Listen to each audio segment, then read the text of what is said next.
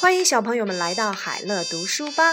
我们前面讲到了世界百科知识的四大洋，今天我们来说一说七大洲之南极洲。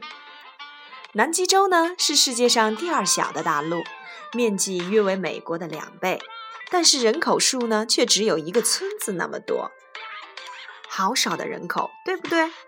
南极洲的盖帽。南极洲是一块冰雪大陆，有些地方呢，冰层差不多有五千米厚。这里的冰雪总量占全球的百分之九十以上，存储了世界上百分之七十二的可用淡水资源。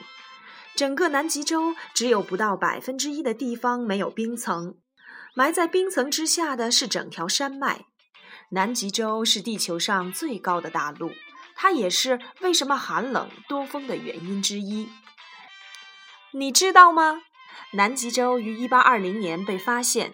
1958年，维维安·福克斯和埃德蒙·希拉里率领他们的探险队，驾驶着改装过的拖拉机，穿过了3200千米的冰雪，花费了99天的时间，完成了对南极大陆的首次穿越。一九九一年，马德里议定书禁止向南极大陆引进任何物种，不包括人类，以保护南极大陆本土野生动物。这就意味着哈士奇雪橇犬再也不能在这里使用了。帝企鹅是世界上最大的企鹅，只能在南极见到它们哦。在南大洋的鲸鱼保护区，国际的捕鲸委员会禁止人们的商业捕鲸行为，以保护这个区域内该物种的繁衍。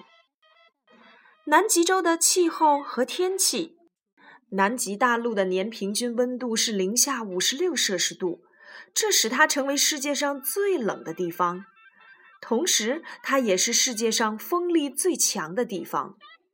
狂风刮起时，沿岸的风速可达三百二十千米每小时。在过去的五十年里，海水温度的上升导致了南极半岛气温达到了三摄氏度。南极洲还是世界上最干燥的大陆，这里有些地方两百万年没有下过雨了。自然资源，南极洲蕴藏有丰富的煤、天然气和铁矿资源。一九五九年通过的《南极条约》规定，在南极洲禁止采矿。在南极洲的某些水域还可以捕捞磷虾、长须鲸和螃蟹，但是数量要受到严格的控制。环境，南极洲不属于任何人。根据《南极条约》的条款规定，整片大陆仅用于和平目的，禁止任何军事性的措施。它只对科学研究和可控的旅游业开放。作为世界最重要的自然实验室之一，南极洲对于我们了解地球的海洋和气候系统至关重要。南极洲是唯一一块没有人类长期定居的地方。尽管目前有五千多名科学家在各个分散的科学研究站中开展工作，但这些研究站大多数分布在海岸线边。在科学研究站中最孤立的要数建立于1957年的东方站，它坐落在一个巨大的冰川湖的顶部，下面的冰层有四千米厚。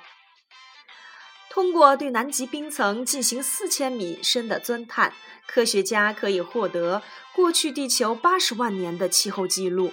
这些记录显示，自工业革命时代开始，释放到地球大气中的二氧化碳水平显著增加。温室气体如二氧化碳使热量留存在了大气中，导致了地球温度升高。这就是人们所熟知的气候变暖或温室效应。野生动物虽然帝鹅大部分时间都待在水里，但它们却是在分布在陆地或海滨上的那些被称作群栖地的大块领地上繁殖后代的。南极地区另一种著名的鸟类是信天翁。这种大型的海鸟可以做长距离的飞行而无需休息。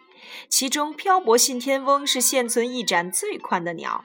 目前，信天翁正受到了来自过度捕捞、污染和延绳钓鱼业技术的威胁。